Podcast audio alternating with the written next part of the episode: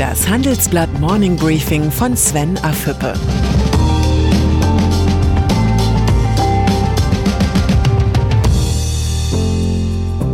Guten Morgen allerseits. Heute ist Freitag, der 13. Dezember, und das sind heute unsere Themen. Boris Johnson gewinnt in Großbritannien. EZB Lagards Anspruch. Das 70 Billionen Dollar Risiko. Im Folgenden hören Sie eine kurze werbliche Einspielung. Danach geht es mit dem Morning Briefing weiter. Wir alle erleben Tag für Tag die unterschiedlichsten Gefühle. Freude, Langeweile, Begeisterung, Abneigung.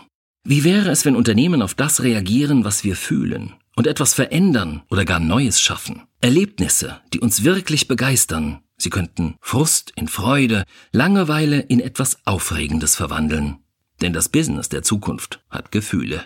Erleben Sie Experience Management von SAP. Großbritannien.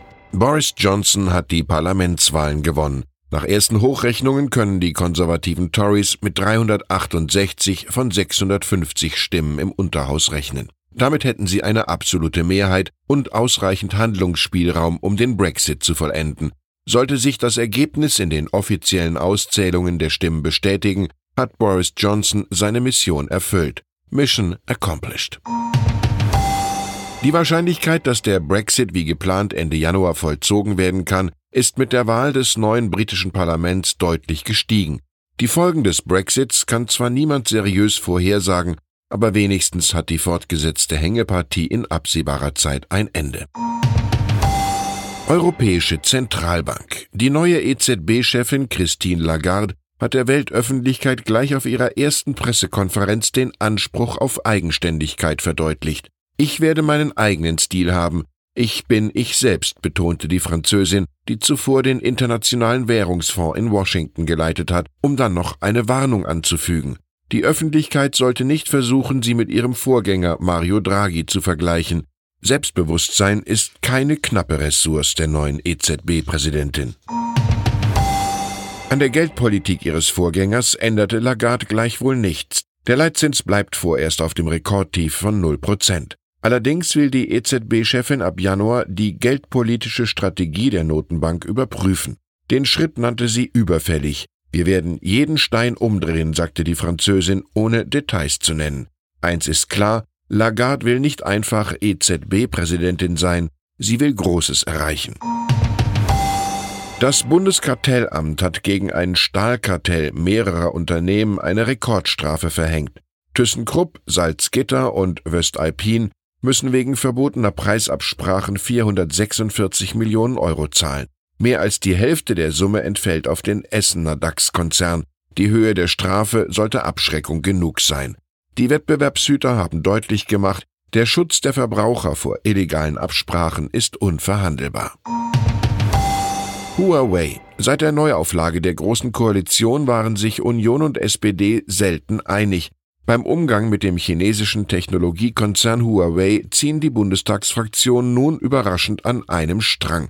In einem gemeinsamen Beschluss fordern die Fraktionen die Bundesregierung auf, Hersteller vom deutschen Netz auszuschließen, bei denen das Risiko von staatlicher Einflussnahme ohne rechtsstaatliche Kontrolle, Manipulation oder Spionage besteht. Der Entwurf ist für Kanzlerin Angela Merkel ein Affront. Sie fürchtet, dass ein Ausschluss von Huawei einen Handelskonflikt mit China auslösen könnte. Huawei droht zum Spaltpilz der Großen Koalition zu werden.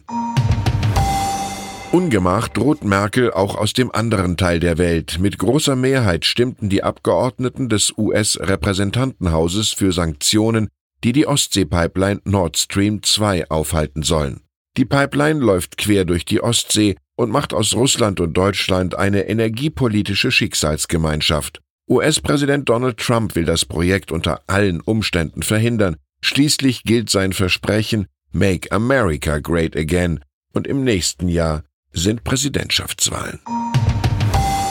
Heiko Maas, der Bundesaußenminister, reagierte auf die neue Provokation aus Washington ungewöhnlich verhalten. Die europäische Energiepolitik wird in Europa entschieden, nicht in den USA, sagte der SPD-Politiker. Die harmlose Replik ist dem US-Präsidenten wahrscheinlich nicht einmal vorgelegt worden. Wenn Deutschland und Europa in Washington gehört werden wollen, muss der Ton schärfer werden. Es gilt die Erkenntnis von Kurt Tucholsky. Wer auf andere Leute wirken will, der muss erst einmal in ihrer Sprache mit ihnen reden. Donald Trump. Wenige Stunden nach den Angriffen gegen die Ostsee-Pipeline schickte der US-Präsident einen hoffnungsvollen Tweet zum Handelsstreit mit China um die Welt. Wir kommen einem großen Abkommen mit China sehr nahe, schrieb Trump auf Twitter. Der Kompromiss sieht vor, dass die US-Regierung nicht nur auf die nächste Zollerhöhungsrunde gegen chinesische Importe verzichtet, sondern auch bereits geltende Zölle halbiert. Im Gegenzug muss China amerikanische Güter im noch nicht bezifferten Umfang kaufen und geistiges Eigentum besser absichern. Die Börsen reagierten erleichtert. Hoffentlich findet der Handelskrieg wirklich bald ein Ende. Globale Verschuldung. Ende des Jahres wird die globale Verschuldung nach Berechnungen des Institute of International Finance auf den Rekordwert von 255 Billionen Dollar steigen. Die Verschuldung der Welt wird dann um mehr als 40 Prozent höher liegen als bei Ausbruch der Finanzkrise. Die niedrigen Zinsen haben nicht nur Staaten, sondern auch Unternehmen zur zügellosen Verschuldung getrieben. Heute schlummern in den Bilanzen der Konzerne bereits mehr als 70 Billionen Dollar Schulden. Wie gefährlich die neue Schuldenorgie für die Weltwirtschaft ist, zeigt die aktuelle Handelsblatt-Titelgeschichte. Die rund 100 größten börsennotierten Unternehmen in Deutschland haben in den vergangenen Jahren ihre Schulden auf knapp 800 Milliarden Euro mehr als verdoppelt. Experten fürchten, dass die nächste Finanzkrise durch die Schulden der Unternehmen ausgelöst werden könnte. Fazit der Schrecken der Weltfinanzkrise scheint vergessen. Das Leben auf Pump feiert weltweit ein gefährliches Comeback. Und dann ist da noch Tarek Müller. Der Co-Gründer und CEO der Hamburger Modeplattform About You rechnet damit, dass die Lieferzeiten im Onlinehandel in wenigen Jahren auf 90 Minuten sinken werden, zumindest in urbanen Räumen. Das sagte der 31-Jährige im Gespräch mit dem Handelsblatt. Von der schönen neuen Welt des E-Commerce träumen viele, gerade in der Weihnachtszeit. Ob die Lieferzeiten irgendwann wirklich so kurz werden, steht in den Sternen. Um keine Enttäuschung zu erleben, sollten wir fast eine vergessene Tugend reaktivieren Geduld. Ich wünsche Ihnen ein erholsames und entspanntes Wochenende. Herzliche Grüße, Ihr Sven Affüppe.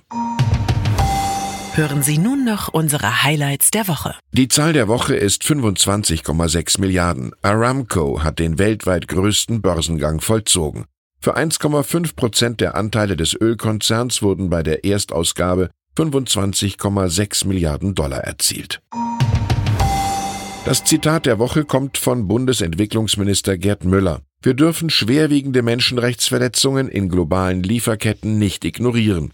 Große Unternehmen in Deutschland könnten künftig per Gesetz zur Einhaltung von Menschenrechtsstandards verpflichtet werden.